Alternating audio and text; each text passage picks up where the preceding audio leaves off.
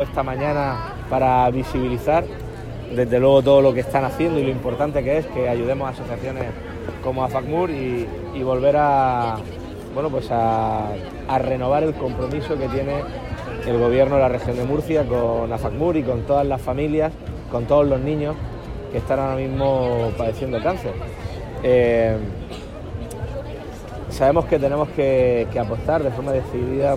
y presupuestariamente por la investigación, por la prevención, por los tratamientos, por la atención psicológica también, no solo de los niños, sino de todas las familias y por acompañarlos.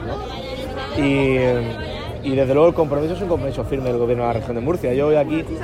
junto a FACMUR, quería anunciar que muy pronto, en, en pocos meses,